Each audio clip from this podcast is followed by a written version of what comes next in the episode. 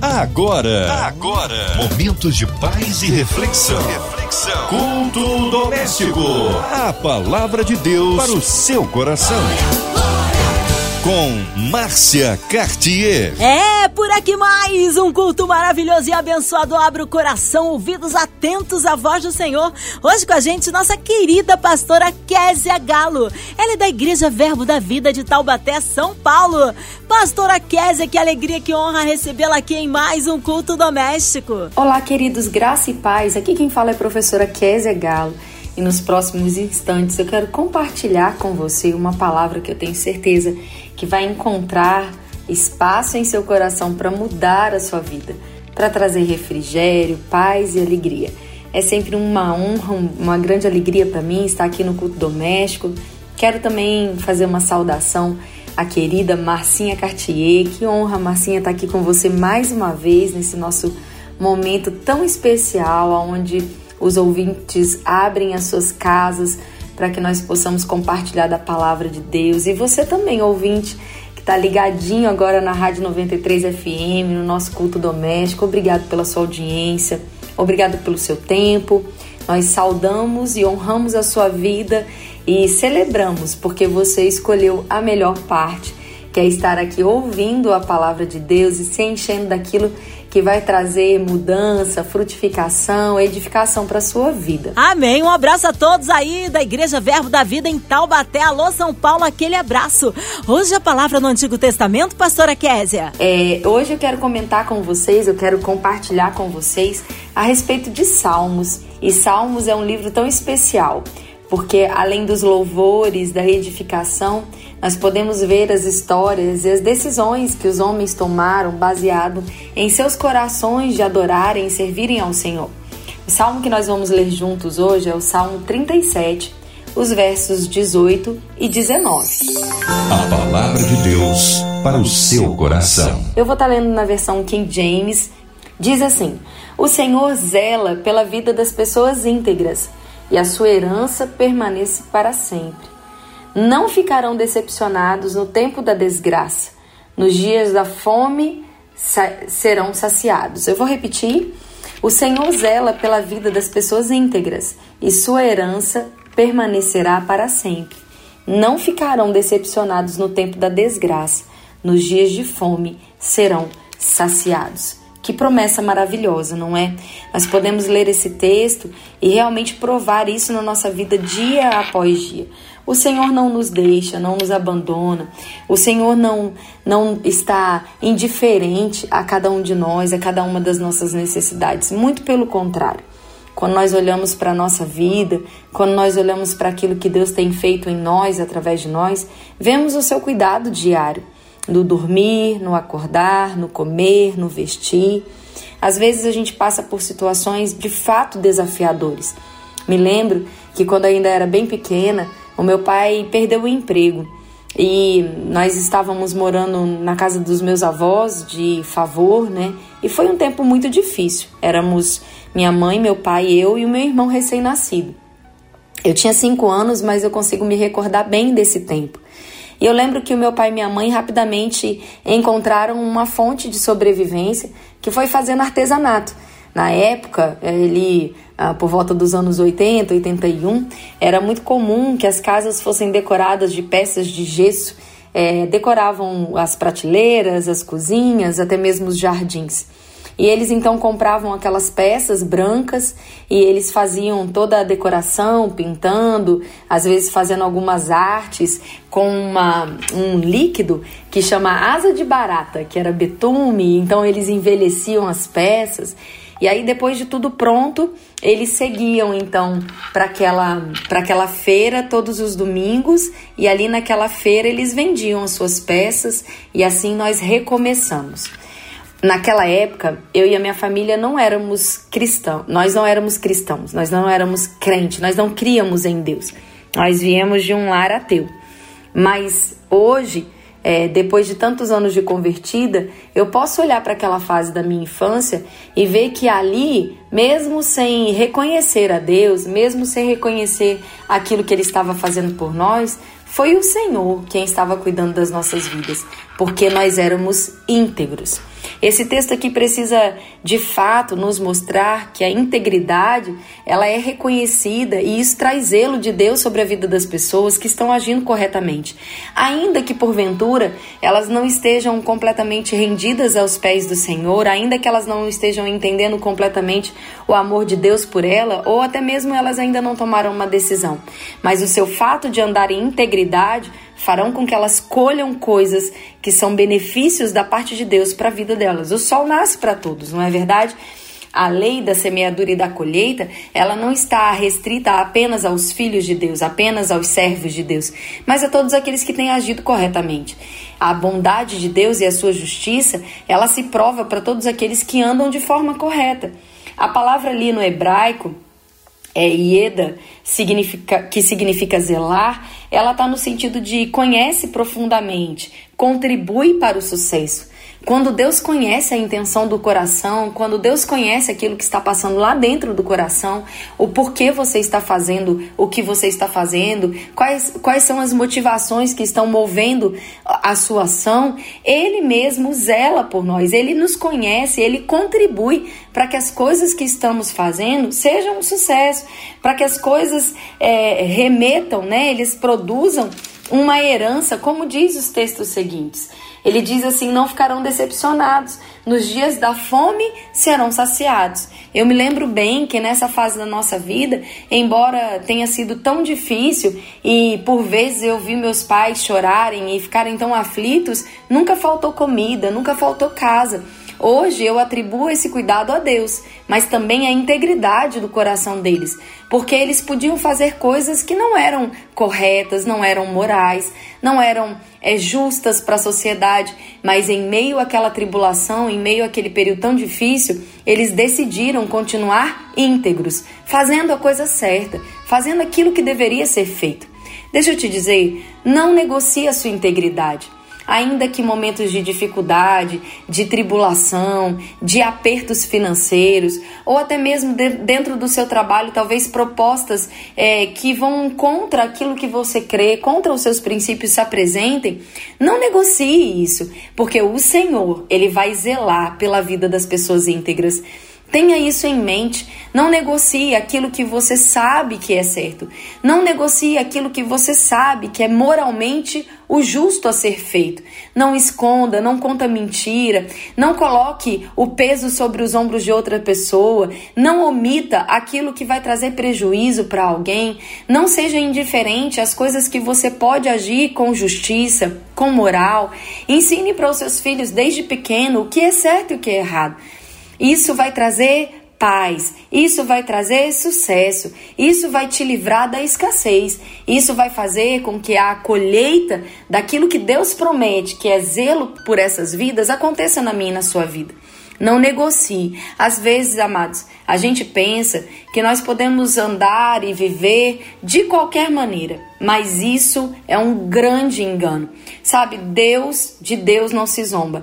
Todas as coisas que nós vemos, ouvimos e aprendemos, precisamos também colocar em prática. Não podemos achar, não podemos entender que a gente vai fazer e a gente vai viver as coisas e vai ficar por isso mesmo. Isso não é verdade. Tudo aquilo que nós estamos fazendo nessa terra resulta em um preço, resulta em uma, em uma consequência. Então é necessário sim entendermos o que estamos fazendo e qual é a motivação do nosso coração.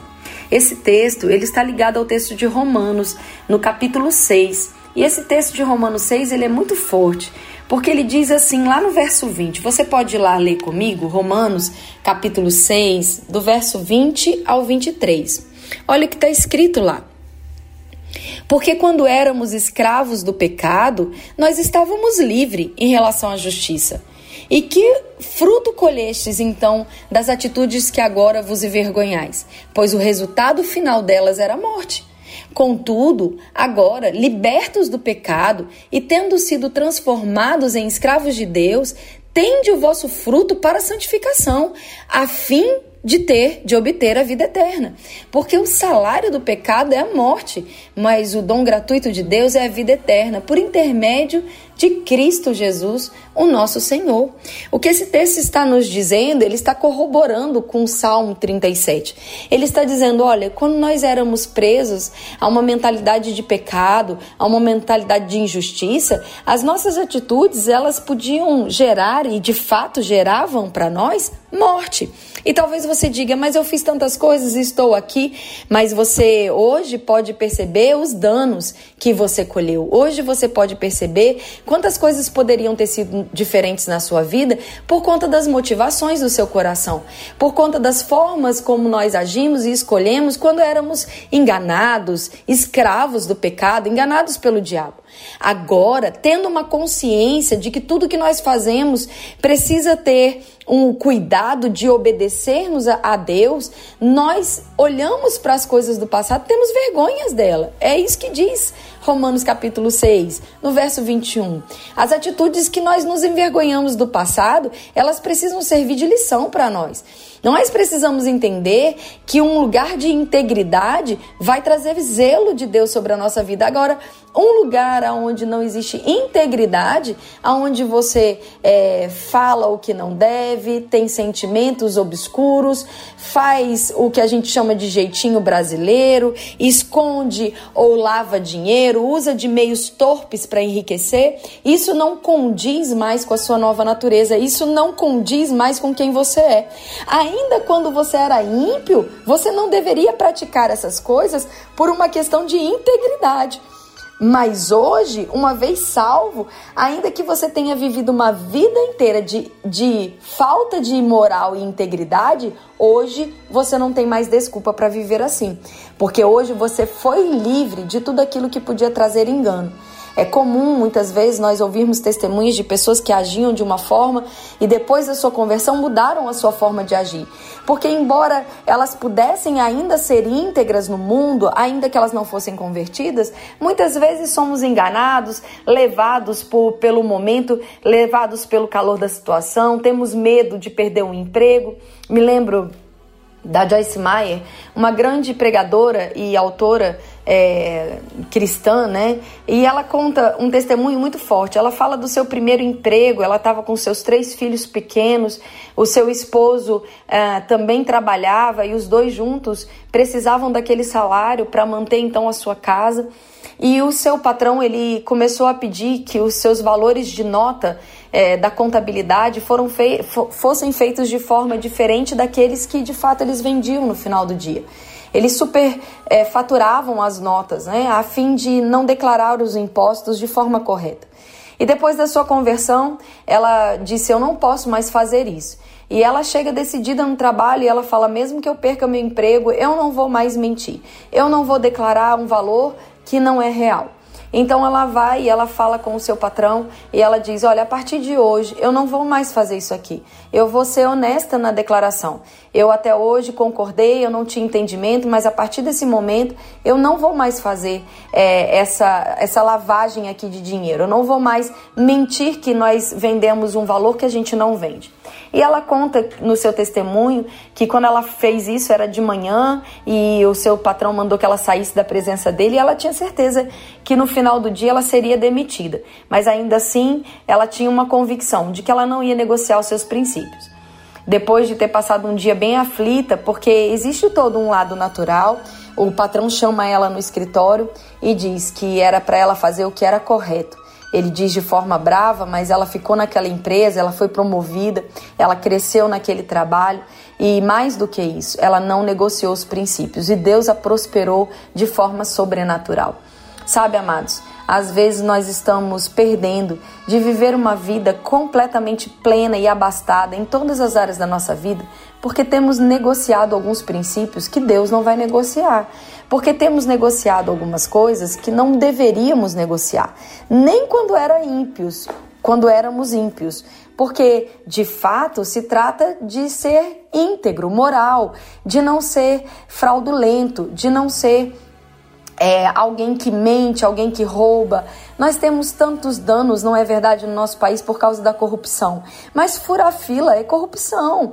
Furar a fila do trânsito, né? Quantas vezes eu vi pessoas é, pegando aquelas via, aqueles acessos de retorno e as pessoas passam a fila e param lá na frente, atravessam um carro na frente de todo mundo. Isso é corrupção. Quando você suborna um guarda para não levar uma multa porque você não está em dia, isso é corrupção.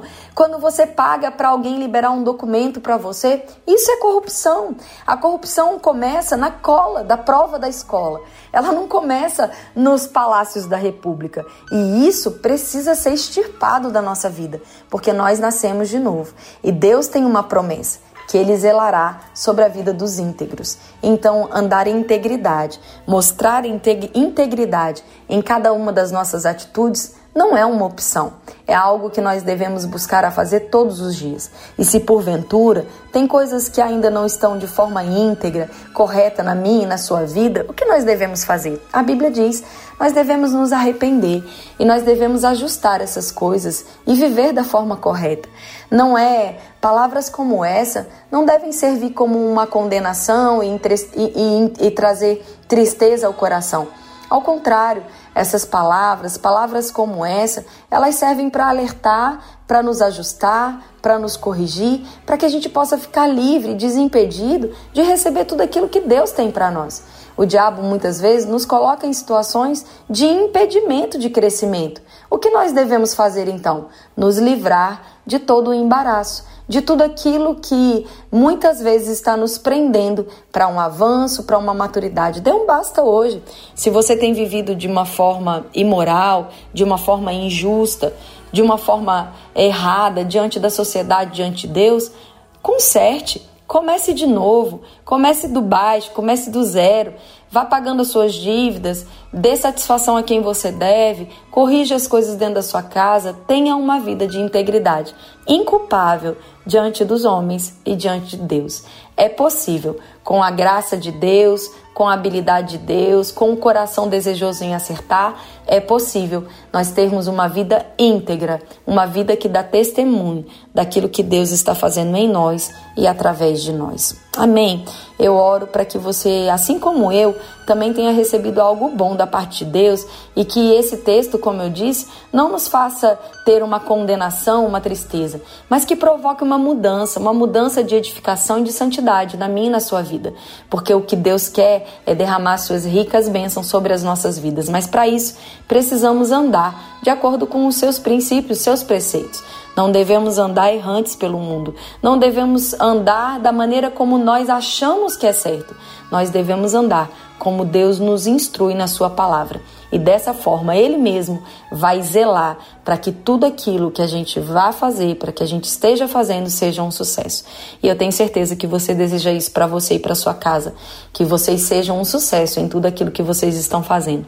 Então, ajuste o coração, ajuste a vida íntegra, ajuste cada uma das coisas, para que nós possamos estar livres de toda condenação e de tudo aquilo que venha porventura ser um empecilho de aumento e multiplicação na nossa nossa vida. Amém? Você recebeu algo bom? Eu quero terminar lendo novamente. Eu li dois textos com você, mas eu quero deixar para nossa reflexão esse texto de Salmo. Salmos 37, 18 e 19. O Senhor zela pela vida das pessoas íntegras e sua herança permanecerá para sempre. Não ficarão desapontados, decepcionados nos momentos difíceis. Nos dias de fome serão saciados. Que promessa maravilhosa! Mais uma vez, o Senhor não nos deixará passar por necessidade, desamparados, quando o nosso coração é íntegro. Que você possa ter essa palavra bem no seu coração e meditar nela, para que todas as, as, suas atitudes possam ser motivadas pela razão correta, pelo motivo certo. Amém, queridos? Eu quero orar, quero orar com você, quero orar pela sua vida, pela vida da sua família. Eu quero declarar em nome de Jesus uma semana poderosa, próspera sobre a sua casa. Em nome de Jesus, uma estação de florescer as coisas que Deus tem para você. Amém! Aleluia! Deus é tremendo, Ele é fiel. Que palavra abençoadora! Mas nesta hora queremos unir a nossa fé à sua, ouvinte, encarcerado no hospital, numa clínica, com coração enlutado aonde quer que você esteja, em casa, no carro, no seu trabalho, online, em qualquer parte do mundo, de perto, de longe, colocando aí o nosso Brasil, os nossos estados, as nossas igrejas, missionários em campo, os nossos pastores, nossa querida pastora Kézia Galo, sua vida, família e ministério, toda a equipe da 93 FM, nossa irmã Evelise de Oliveira, Marina de Oliveira, Andréa Mari Família, Cristina Xista e Família. Ó, oh, nós queremos um Deus de misericórdia, nossos irmãos sonoplasta aqui também presente. Fabiano e toda a sua família. Vamos orar? Vamos orar porque nós cremos um Deus de misericórdia e poder. Pastora Késia, oremos. Pai, obrigado. Eu quero orar, eu quero colocar diante de você a diretoria da Rádio 93, a gravadora MK. Obrigada, Senhor, por essa ferramenta tão poderosa que tem chegado, Pai, e alcançado o coração de tantos. Eu declaro em nome de Jesus, Pai, que a influência da pregação da Sua palavra aumente em todo o Brasil e em todo o mundo.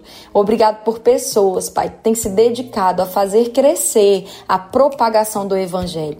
Nós queremos orar também por aqueles é, nossos irmãos agora de Petrópolis que ainda estão se recuperando, Pai, de todos aqueles momentos tão terríveis de chuva, de danos. Nós declaramos força, sabedoria, Pai. Nós oramos pelos enlutados, oramos por aqueles que estão é, passando agora por momentos desafiadores. Nós declaramos a sua igreja, Pai, na terra sendo relevante, levando ajuda, levando consolo, abraço, cuidado, zelo sobre eles. Que o Senhor nos fortaleça e fortaleça cada um deles, para que esses momentos, Pai, sejam superados através da sua graça e do seu amor. Nós oramos gratos, Pai, porque entendemos que nós estamos no final desse processo que nos assolou durante dois anos. Que nós possamos ter sabedoria, Pai a respeito dessa pandemia e de tantas outras coisas acontecendo é, em relação a, a, ao mundo, Pai, essas guerras, esses conflitos, que nós possamos ser sal, que nós possamos ser luz, que nós possamos fazer a diferença andando de forma ousada, intrépida, Pai, de forma, Pai, a, a vir mesmo fazer diferença num mundo tão perverso. Obrigado, Senhor, obrigado, Pai, pela sua igreja na face da terra. Nós oramos pelas pessoas, Pai, pelos cristãos, pelos profissionais que estão na área de saúde, pelas pessoas que estão nas escolas, pelos professores, por aqueles cheios do Teu Espírito estão nos, nos, nas posições de autoridade, de governança. Nós declaramos sabedoria, força, graça, ousadia sobre eles.